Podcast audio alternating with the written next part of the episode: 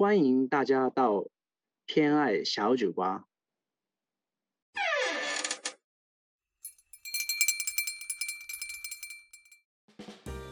では、えーと、徳川四天王会、えーと、これで第3回目、うん、一応収録だと2日目になってるんですけれど、す、で、に。言わなくてもいいのに。いや、ほら、なんだっけ、ちょっと皆さんの方洋服とか買ってたりとかするからね、一応言っとこうかなと思って。まあねまあね、背景も変えたからね、僕はね。そうそうそうそう。はい、で、えっ、ー、と、曽根さんに酒井忠次。うん、で、一郎さんに榊原。あれ？安間。安間さんね。ごめん、一瞬忘れちゃった、本当。うん、あの、今ちょうど編集してるところだから。なので。えっと、のお話をしていただいて、で、今日は、はい、今日からおよそ3回かな。はい、えっと、ナイトさんに、本田忠勝、みんな大好き本田忠勝と、はい、井伊直政、はい、この2人をまとめてお話、うん、関係性も含めてお話しいただけるということで、うん、もう早速バトン渡しちゃいたいと思います。よろしくお願いします。はい、よろしくお願いします。さあさあ、もう伊丹さんが言った通り、もうゲームとか、その手の無双系にだったら、まあ、ほぼほぼ出てくるであろう、本田忠勝。呂布か、ただ本田忠勝。うん、そうね。あの共演シリーズだと大体そうなるよね。そう。うん、はい。そうなんですよ。で、うん、ね、あの知ってる人は知ってるかと思うんですけど、本田忠勝は50何度合戦に出て、かすり傷を負わずに帰ってきたっていう、ね、伝説のエピソードを持つ人ですけれども。それはなんかあれ、江戸で作られたエピソードじゃなくて、マジなのかな？まあ、本人曰くマジらしいよ。あ、本人曰くちゃんと残ってる。まあまあ、なんかそういうエピソードがたくさんある人でもありますね。で、対照的に実は井伊直政って傷だらけで戻ってくると毎回合戦に出るためにそうなんだ。2人がセットで出るってことあんまりないの、はい、そんなこと。あ出てる出てる。出てるけど、うん、こっちは、まあ、傷なしでこっちは傷だらけで。そう。非常に対照的。対照的だね、うん、はい。でもうちょっと言うと本田忠勝は徳川家の歴史の中で前半のエース的な活躍をする人で、井伊直政は後半のエース的な活躍をする人でもあります。ああ、なるほど。井伊直政、あの前回も、前々回も酒井忠次のところで話してましたけど、はいうん、若いですもんね。若いです。うん、若いけど、これも、えーと、曽根さんの回の時に話しましたが、彼だけ大名出身っていう、一人だけ出自が違うっていうところでもあります。うん、なんで彼がその徳川の下に入ったのかとか、そういうのは下って言ったら失礼だね。うん、はい、はい うん、に入ったのかとか、これから話してくれるということで、はいうん、そうですね。で、さらにもうちょっと言ってしまうと、はい、この徳川四天王、もしくは三傑っていう、この徳川の中でも、あの筆頭で評価されてきた人の、なんでこの人たちが評価されたのかっていう話もちょっと触れていこうかと思ってます。はい。はい。あのちなみにこれ秀吉がすっげえ関わってきます。へえはい。楽しみ。はいはい、うん、という話もしていこうかなと思っておりますということで、えーと、まずこの第1回は忠勝中心に話していきますね。うん、はい、じゃあいきます。えー、本田忠勝、はい、えっ、ー、と実は桶狭間の戦いの時が初陣でした。うん。はい。あの 12, 12歳って言ってますね。はい。嘘だろっていう今で考えると。12歳で出たのに初陣でもあれね、はい、怪我しないでむしろ武功立てて帰ってくる、そうそうそう。そう。小学校6年生でしょ？でしょ？スーパー小学生スーパー小学生。そう。そうそう数えですって言ったら小学生ですよね。うん。という、うん、うん、でというのもえーと、はい、ちょっとこの頃から、えーと徳川家康が、まあ、岡崎の領主になって三河を統一するところまでの約10年ぐらいっていうのは、徳川家の中でも最初の、なんていうか軍政改革が行われた時期でもあります。軍政改革というと簡単に言うと徳川軍団という徳川家が総力を挙げて出陣した時にどういう構成で戦っあの出陣していって戦っていくかっていう構成図みたいなものを徳川家が作っていくっていうことが起きてくるわけです。うんうん、なるほど。うんで、この作っていく、うん、で、この作っていくにあたって、よく学術的に言われているのが、賛美っていう体制を作ったって言われてるんです。賛美？どういう感じ？3はあの漢数字の3で、美はあの準備の美。備えっていう字あ準備の美。はい、なるほど。うんはいうん、備え。はい。うんで、いわゆる3つの軍団に徳川家はあの分割して軍団を作っているうんうんうんうんうん。と。で、軍団の3つのうち2つは堺と石川。そうね。それはなんかわかる。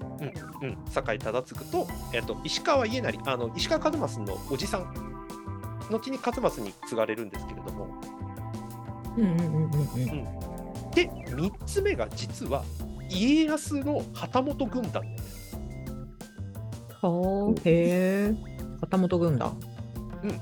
というと？まあ、旗本っていうととちょっとあの江戸時代の頃とちょっとイメージが違うかもしれないんですが正確に言うと、はい家康直下の軍団にして家康を護衛するだけじゃなくてもしなんか状況が変われば一緒に攻めてっていいぞっていう攻撃性も備えた軍団を作ったんです。へえ。なんかすごいね。ちょっと特殊ですよね。ね、特集。うん。うん、特殊なんだけどこれにはあの家康が徳川家のちょっと事情が関わってるんですよ。どういうことかというと、はいはいはい堺忠次と石川数正はもはいうある意味領主として一定の地位をあったわけです家康の独立時期の時に。ああ、もうこのタイミングでってことね。そうそうそうそうそうそうそうそう。で彼らは家康の家臣でもありある意味独立性もある程度ある自分たちで軍団を作れるような経済力とか軍事力とかっていうのを持っている人たちなのでこことは別に家康直下の軍団を作る必要を家康は考えてたというふうに言われてます。うん。それはなんかわかる気がする。聞いてると。でしかもこれ別の回でお話しする機会もあるかと思うんですけど松平家って徳川家以外にもたくさん存在してたんですよね。徳16とか17から言われてるんで。他にもいるもんね、松平さん。大河見ててもね。そうそう、いっぱいいっぱいはいるゼロ三の。はいはいはいはい、うんうんうんうん。出てましたね。はい。であの人たちは形的には家康と、まあ、同格というか同じ親族扱いなので命令するっていう立ち位置じゃないんですよ。命令してこっち俺と一緒に戦えとかではなくて、まあ、お願いに近いベースな人たちもいるんです。なるほど、なるほど。うん。でもこの人たちも場合によっては排除して場合によっては味方につけてっていうことをやっていかないとただでさえ領地の少ない家康はこの経済力とか軍事力をうまく使っていかなきゃいけない状態が生じていてはいはいはい。でこの人たちを吸収していくためにももう一個軍団が必要でそれをうんうん家康直下のにして、えー、ともう一つ堺忠次や石川数正と並ぶ軍団を新たに作ったというふうに言われている。なるほど。それは家康が考えたの作った方がいいよみたいなのって。どちらかというと家康が独立して命令を出せる軍団っていうのを必要としていたっていう話の方が有力かな。ああ、まあそうだね。それはなんかわかる気がする。うん、あの忠次とか石川数正は言うても命令ではあるけれどもやっぱりお願いベースみたいなところもやっぱりあるので彼ら自身も独立したものを持っているところであるっていうのがあってそうだよね。うんうんうんうん。うわかるわかる。でこでこの家康直下の軍団に必要なのってやっぱりねあの司令官が必要なわけですよ。はいはいはい。うん、まあうんそうでしょうね。はい。でこの司令官を育てていく必要が多分家康はあってどっちかというとどっかから雇うっていうよりも、元からいた家臣の中から新たに能力の高い人たちを引き上げていくっていう方針を家康は取ってはいはい。であのそれを見出すためにいろいろあのミッションを与えていくわけですよ家臣たちに。はいはい。うん。まあ、極端なこと言うと故障っていうところからスタートした人たちはまず家康の身の回りの世話をしていくとかね、うんうんうん。榊原康政とかもそう。うんそうそうそう、うんで忠勝も実はそうだったというふうに言われていてでだんだんそういうところから、えー、と例えば家康の使者としていろんな豪族のところに行くだとか、はいはいはいお寺とかに行ってあの保証書とかを発行したりだとかっていうふうに対外的なこともやっていくことでうん。あの外にも内側にも信頼と実績を作っていくっていうことを家康はやってきた。うんうんうんなるほど、なるほど。うん。で、それをだいぶ若い、その、頃から故障が若い頃からやってるってことね。うん。そうそうそう。で、本田忠勝は、うんと18歳、つまり桶狭間の戦いから、えーと、約6年後に、はい、えーと、軍団長になります。あそうなんだ。もっと前からなってそうな、もう 12年初陣で15ぐらいになってそうなイメージだったけど。うん、ほら、これはほら、うん、家康の領地が増えてないから、この6年間。あ、そっか、その間はね。うん。うん、ごちゃごちゃしてる、ね、そうそうそう。三河統一をしていって、家康軍団も、誰かに50人とか100人とかを預けられるような経済力を持てるようになってきたので、よし、木は来たってことで、司令官に出世させるっていうことを家康はだったらできるようになってきたってことですね。なるほど、なるほど。うん。それはなんかわかる。うん。うん、で、その一番手として忠勝は他の数人と一緒に軍団長に昇格して、大体50人ぐらいの家臣を、が家臣というか、まあ、与力っていう言い方をしますけれども、を持てる軍団長に就任することになります。はいはいはい。うん。うんでこのあの忠勝に続いてその翌年に康政がこの軍団長になっていくっていう形になって家康直下の軍団がだんだんだんだんその司令官が出てくるので、独自の軍事行動ができるようになってくるわけです。はいはいはい。まあそれそう、ね、今までだったら忠次にここ攻めていってとかっていうふうにお願いをしてたのが今度直下軍団も動かせるようになるっていう状態になってくるわけです。うんうんうん。すごいね。なんかちゃんと育ててるって感じ、うん、ゲームみたい。言い方あれだけれど。うん、うんうんでこの軍団長を含めた賛否っていう体制で徳川家は本能寺の変まで戦っていくことになります。あそうなんだ。えっ、ー、とそこから大体何年ぐらい後まで、ちょっと私、だから15年、15年ぐらいかな、大体。15年。うん、すごいね、15年もかけて、その自分のため、自分のための対外的な部分と、まあ、その内戦の部分どっちも、まあ、なんだっけ育ててきたって言ってそれはもう絆って感じだよね。ファミリーみたいになりそう。えっとね、えっとぐ、軍団が立ち上がったのが大体1566年から67年で、その体制が本能寺の変まで続くっていうか、だからこの体制自体を15年間続けてきたっていうこと、ね、ああ、だからすごいよね、そう考えると。うん。うん。うん、で、この軍団長として、忠勝とか康政が前線に出てくっていうことになるわけです。なるほど、なるほど。うんうんうん。うん、で、忠勝の、あの、なんていうかな、武功のエピソードっていうのはたくさん残ってるんだけれども、はいはい、はい、非常に印象的なものは、ほとんど忠勝が単独でなんかその危機に立ち向かったことで、なんか戦場が好転するっていうエピソードがやたらと多いんです。かっこいい。かっこいい。テンション上がる。テンション上がる。うん、なんだけど、これ、無双的なゲームの立ち位置でいくと、うん、なんか無双したみたいな感じになるんですけど、一、ね、人で単独で行った、100にぶった切ったみたいな。うん、楽しい。それやりたい。うん。うん、それやって。うん。実際はね、そうじゃなかったというふうにあ、そうなんだ。どちらかというと、あのキングダム見てる方は、あの本能型の武将が本田忠勝だと言ってもら見たらすごく分かりやすいかなと。ああ、なるほどね。うん、うん、あのキングダム見てない方のために簡単に説明しておくと、うん、あの理論派ではなくて戦場を見た時にあここやばそうだなあここの先行ったら罠っぽいなっていうのを直感で判断してうん、あの独自の判断で行動してその危機を回避したり逆に攻め口を見つけていくっていう感覚派の人たちのことをキングダムでは本能型っていうふうに呼ぶんですけれども、ね。うん。うん、忠勝も事象だけ見てるとそういうエピソードばっかりなんです。あ鼻が利くというか、うん、なんかその戦場の戦いの。うん、そうそう、うん、勝負どころを見極めるのがとにかくうまかったっていうそれはもう才能っていうか何なんでしょうね。うん、そうでもともと忠勝ってお父さんもおじいさんも松平のために戦って戦死しているところなんですよね。そうですね。うん。うんうんうん、っていうこともあって彼のなんかなんていうかな同じように頑張ってやろうっていう意欲はめちゃめちゃ高かったっていうふうに言われていて。うん、大河でも言ってた。お前のために頑張りたいのにみたいな。お前がしっかりしてくれないとダメじゃんみたいな。そうそうそうそうそう。何これみたいな、デレツとかもっていうふうに書かれてたやつ。うん、そう、まさにそういう生まれて生まれてきてるんですよ。なるほど、なるほど。うんしかもその忠勝のいる本田家っていうのは、まあ、本田正信とかと違ってあの5代ぐらい家康の5代か6代ぐらい前からも仕えている、もう古株中の古株なんですよね三河武士の中で。ああそうなんだ。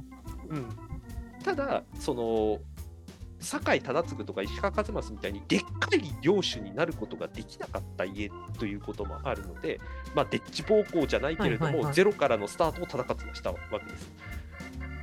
うんうんうんううんん、そこから這い上がってきたんだからまあとんでもなく実力はあるっていうのは内外から評価された状態でずっと戦い続けるってことになります。そうだろうね。うん。うんうん、有名なエピソードはいくつかあって例えば、えー、とこれは曽根さはいんとか一郎さんが紹介してくれたかな、姉川の戦い。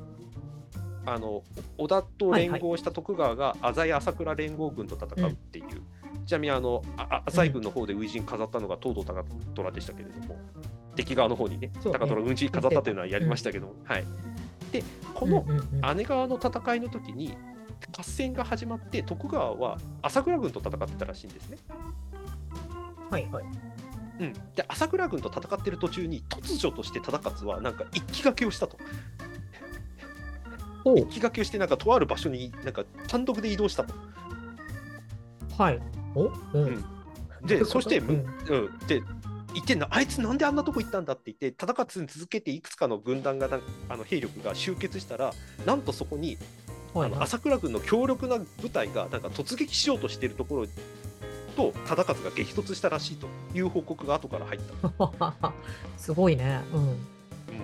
でこれで忠勝はそこで一回短期掛けをしてそこで時間を稼いで軍団がだんだん集まってきて、まあ、軍団同士の激突になっていきはい。最後はそこの武将を忠勝軍団が討ち取ったとうんうんうん。いうエピソードが残ってるんです。すげえ。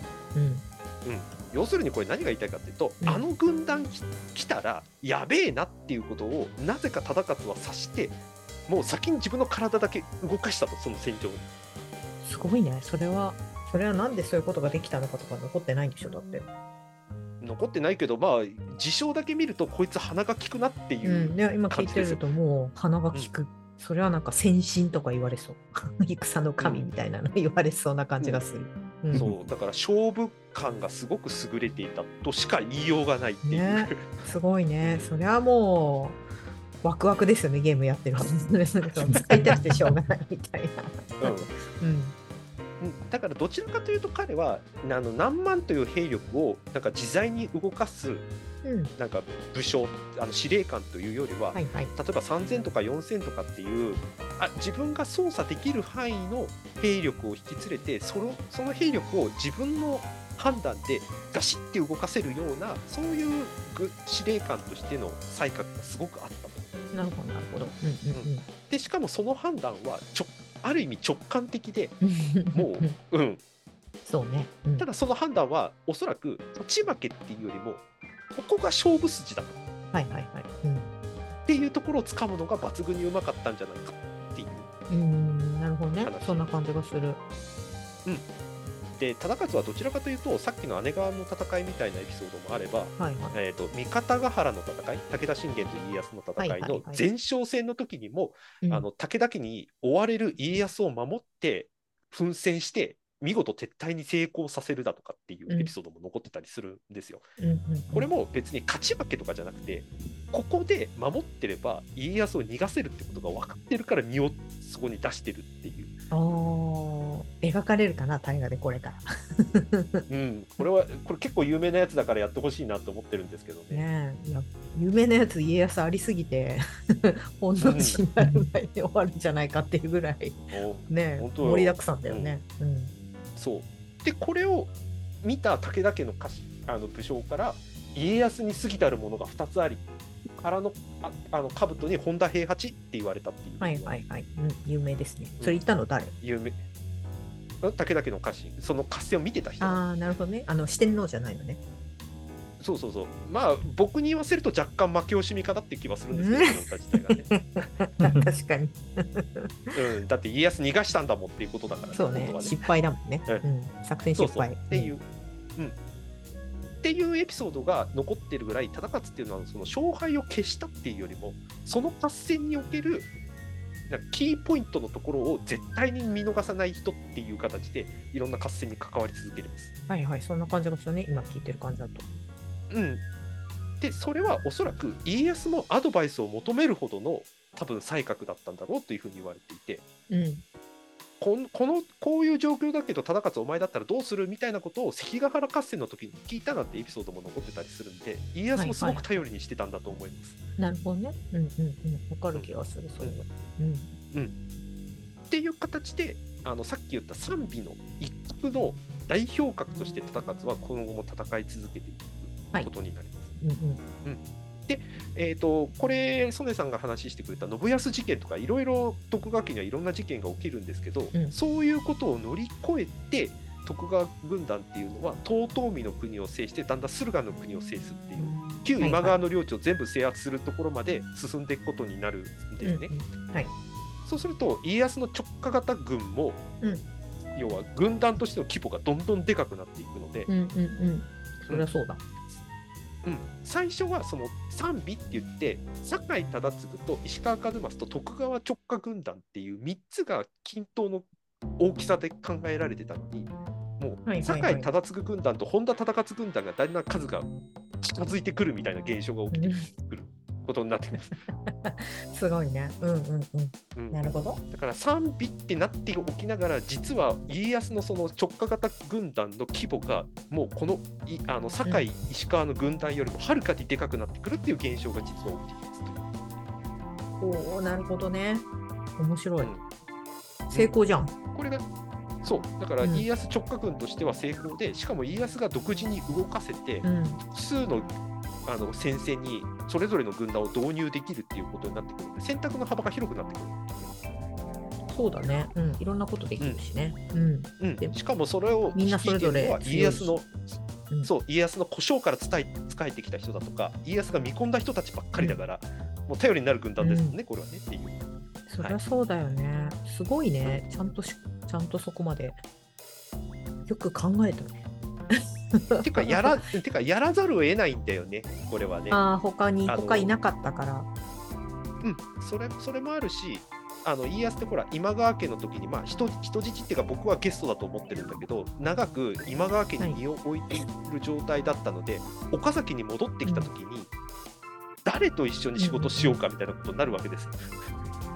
そうだね。うん。うん堺とか石川はもちろん頼りになるけれども彼らはある意味上司的なポジションで独立的なポジションな部分もあるので彼らを当てにするればするほど自分の子飼いの人たちっていうか自分と一緒に働ける人たちとの機会が減っていくわけです先輩ばっかりに仕事させちゃうことになっちゃうからうんうんうん。なるほど。ううんん。だから自分が漁師として主体的な行動をしていくにあたってまあ言い方は良くないけれども自分の手駒となって動いてくれる人たち誰かなっていうことを多分見定めていくうちにいろんな人たちをあの出世街道に乗せるっていうことができたんだろうなっていう感じですね。うん。なるほどね。いい人たちが周りにいたっていうのも大きいよね。そうそうそうそうそう。ね。あのそれはじいちゃんの頃からの,、あの歴史とその家臣団とのそのつながりみたいなものを結果的に活かせるようになったっていうのは家康のうまい人材活用のところですね。そうだね、本当に。うんうんうん。っていう風にやっていっていよいよ武田家追い込んでいくっていうことになってきます1576年以降。はい。はい。でこの時に新しいニューフェイスが仕官してくることになります。これがいい万千代後の直政、はい。うん。なってくるんですけどもこの万千代直政がえー、と徳川の歴史の中で考えられないほどの大出世を果たしていくことになります。ああ、入ってきた時おいくつぐらいだったんですか？えー、と入ってきた時がね15歳。?15 歳。ちょうどあれか、はい元服するかしないかぐらい。うん、ところがね、彼の元服にもちょっとね、一悶着があって、なるほど。うん。んっていうところからちょっと次回お話をしようかと思います。はい。はいえーとりあえず、今んとこまだ忠勝、ライジング中みたいな感じだね。そう、まさに中 ライジング、これからもっとしちゃうよみたいな。まあなんか、すでにこの時点でもう、もううん、こうゲーム好きにはたまんないよねエピソードがこう。でそうそうそうそうそうてんそう こ盛りみたいな。うん、そう。人ではあるけれどその忠勝がまあライジングしてる最中にピッと入ってきた、そう突然入ってくる。突然入ってくることになったのがはい、えっ、と井伊直政後の井伊直政ですね、15は歳、い、そうですね。はい。こ、の時忠勝とか家康が30ぐらい？うん、ちょ30、ちょっと一回りぐらい離れてる。超えてる。うん、うん、そうそう、だいぶ離れてる。うん、うん、そうだよね。だすごいね、酒井忠次と、あの、飯野正でも二回り以上離れてる。そう、二回りぐらい多分違うよ。もう全然もう本当に大先輩どころか、うん、頭上がらないクラスだね、酒井忠次と飯野正って、そのパッと見な感じ、ね、そうそうそうそうそう、うん、新卒の社員のことなんか知らねえよみたいな感じそうだよね、こっちは。50ぐらいの部長ですよね。そうそうそうそう。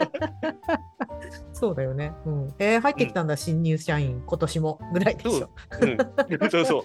多分そんな感じだったと思います。はい、じゃあ、次回は新入社員の はい、飯直政がどういうふうにライジングしていくかっていうところでいいですか、はい、はい、そうですね、はい。はい。ということです。じゃあ、次回も徳川視点の続きます。ありがとうございます。はい、ありがとうございました。ありがとうございました。